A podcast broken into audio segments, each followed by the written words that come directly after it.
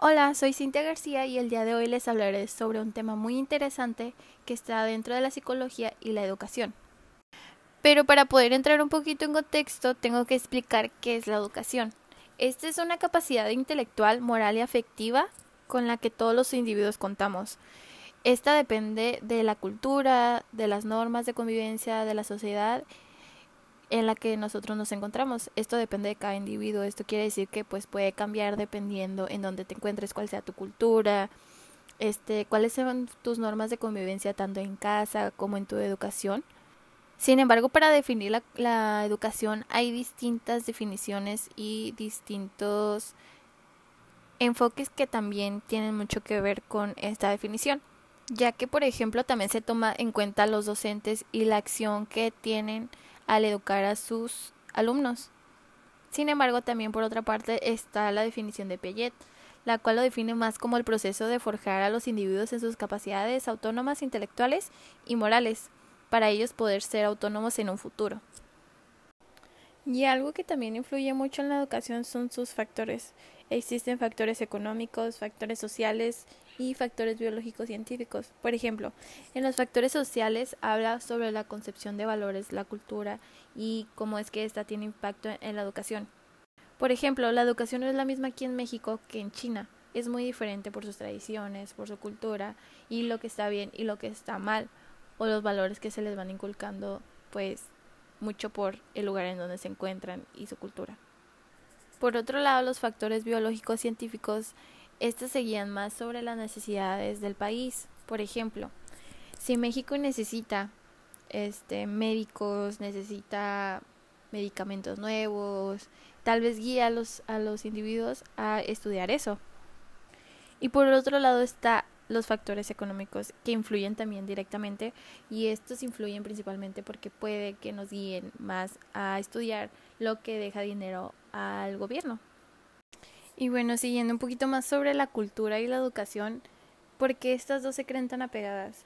La educación se dice que es la base de la cultura y es resultado al mismo tiempo creadora de la cultura humana. Esto quiere decir que realmente los niños son educados por sus familiares y esos familiares por otros familiares que básicamente se van trascendiendo las culturas, las normas y eso se les va inculcando a los niños. Entonces, eh, de ahí parte cierto tipo de educación dependiendo la cultura en la que se encuentren. Por ejemplo, puede haber algún país donde las mujeres se les considere que no puede tener educación, mientras que en México realmente no es así. Y eso guía, se deja guiar por la cultura en la que está el individuo, en este caso la mujer. Pero ¿en dónde ocurre realmente la educación?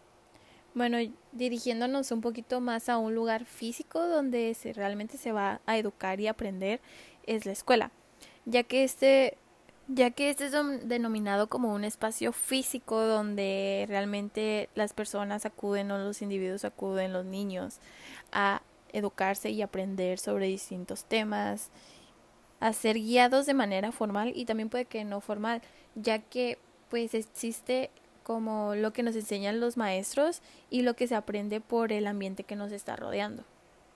Pero ¿qué pasa realmente en la escuela? Guiándonos un poquito sobre la educación básica, se aprende sobre el lenguaje, la ciencia, las artes, la literatura, la lógica, lo que es justo y lo que no es justo. Y esto educa y desarrolla a los niños que acuden a ella, a los adolescentes y a los adultos sobre conocimientos teóricos, prácticos y también se puede que llegue a orientarse a ellos los principios y la moral y la ética. Otro tema muy importante sobre la educación es sus modalidades. Existen tres diferentes, la formal, la informal y la no formal. Pero comenzando con la formal, esta es considerada este, el ámbito educativo con la intención de enseñar algo planificado en base a niveles y conocimientos reglados cuenta con una base superior y concluye con un certificado. Dentro de esta modalidad existe la educación presencial, la educación no presencial, la educación abierta y la educación a distancia. Pero para dar un breve contexto, la educación presencial es aquella que requiere de la presencia obligatoria del estudiante y educador en el aula para poder dirigir el aprendizaje por medio del profesor. Esta es planeada con anticipación y con un propósito planeado totalmente por el profesor. Y existe una relación entre profesor y alumno encontrarse en la misma dimensión temporoespacial. Esto quiere decir que, por ejemplo, se encuentran en el mismo aula y pueden compartir e interactuar entre ellos. Mientras que, por ejemplo, en la educación no presencial, el alumno y el profesor no se encuentran en la misma dimensión espacio-temporal. Esto quiere decir que no se encuentran en un aula de clases juntos, pero igualmente proporciona una autonomía geográfica temporal esta enseñanza. Se realiza principalmente con trabajo exploratorio de los alumnos que adquieren un comportamiento activo en sus procesos de aprendizaje. Está igual porque es formal es planeada por el profesor, sin embargo, el estudiante gestiona el tiempo, lugar y ritmo de aprendizaje. Pero también dentro de la educación formal y la no presencial existe la educación abierta y la educación a distancia. Esta se basa principalmente en el estudio independiente dirigido a personas que necesitan completa gestión de sus tiempos, mientras que la educación a distancia se comprende totalmente al ambiente virtual. El contenido de las clases sigue siendo el mismo, sin embargo, la diferencia es que con ella puedes elegir varios formatos interactivos para producir material para la clase.